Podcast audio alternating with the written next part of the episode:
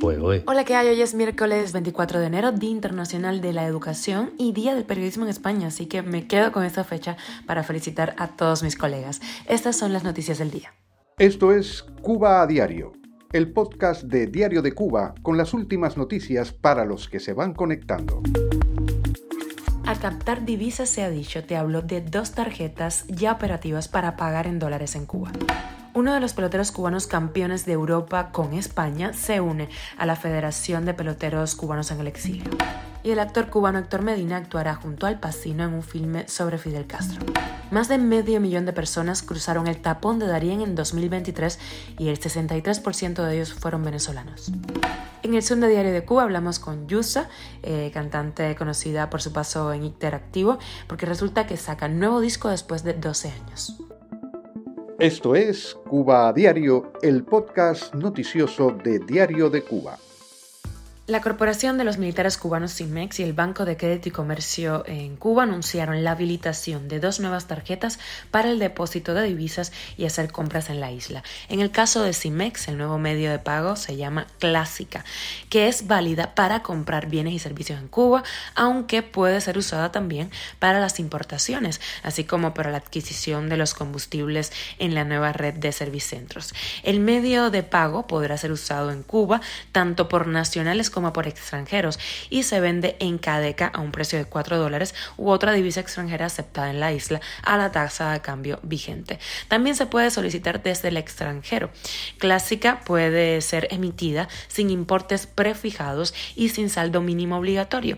Eso sí, ojo porque el saldo de esa tarjeta no será reembolsable en caso de salida del país, si bien se puede extraer el efectivo en pesos cubanos. Por su parte, el Banco de Crédito y Comercio también va a lanzar a partir de hoy una tarjeta prepago en dólares.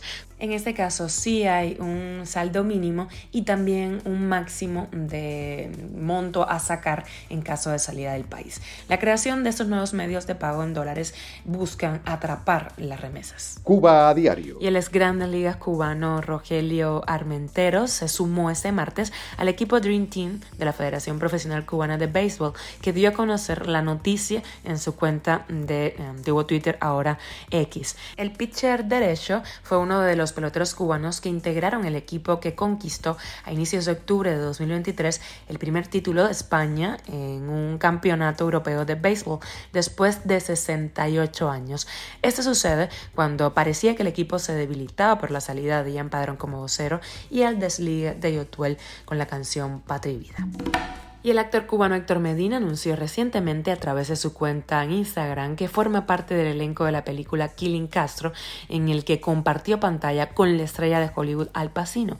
La historia transcurre en 1960, cuando un joven Fidel Castro viaja a Nueva York para pronunciar su primer discurso ante la ONU.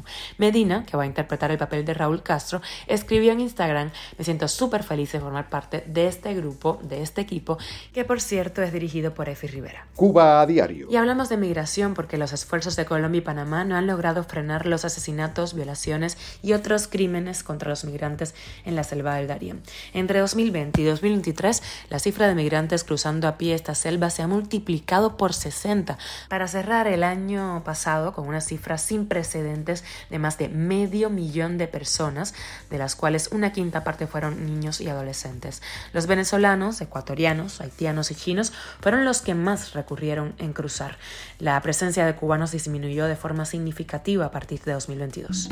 Y la cantante cubana Yusa sacó disco después de 12 años. Muchos la conocen por su paso por Interactivo. En Diario de Cuba, en el Zoom de Diario de Cuba de cada martes, hablamos con ella. Esto nos cuenta. Y ya cuando empieza el proyecto interactivo, fue maravilloso porque fue fue de nuevo reconectarnos y para mí fue importante porque en ese momento se estaba gestando una, una, un nuevo movimiento también eh, lideraron este, en este caso por Robert, ¿no?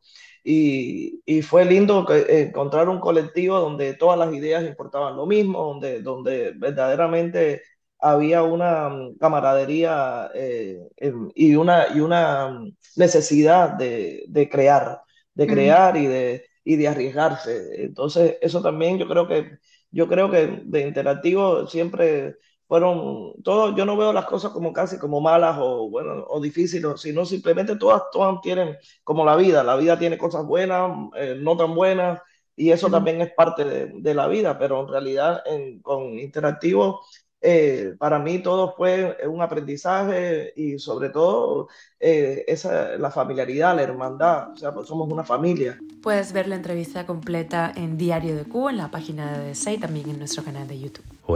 Y antes de terminar, una extra muy cortica para todos los aficionados del béisbol. Matanza se lleva el título de la segunda liga élite de béisbol cubano. Esto es Cuba a Diario, el podcast noticioso de Diario de Cuba, dirigido por Wendy Lascano y producido por Raiza Fernández. Ahora sí, muchísimas gracias por informarte con nosotros. Recuerda que estamos contigo de lunes a viernes. Yo soy Wendy Lascano y te mando un beso enorme.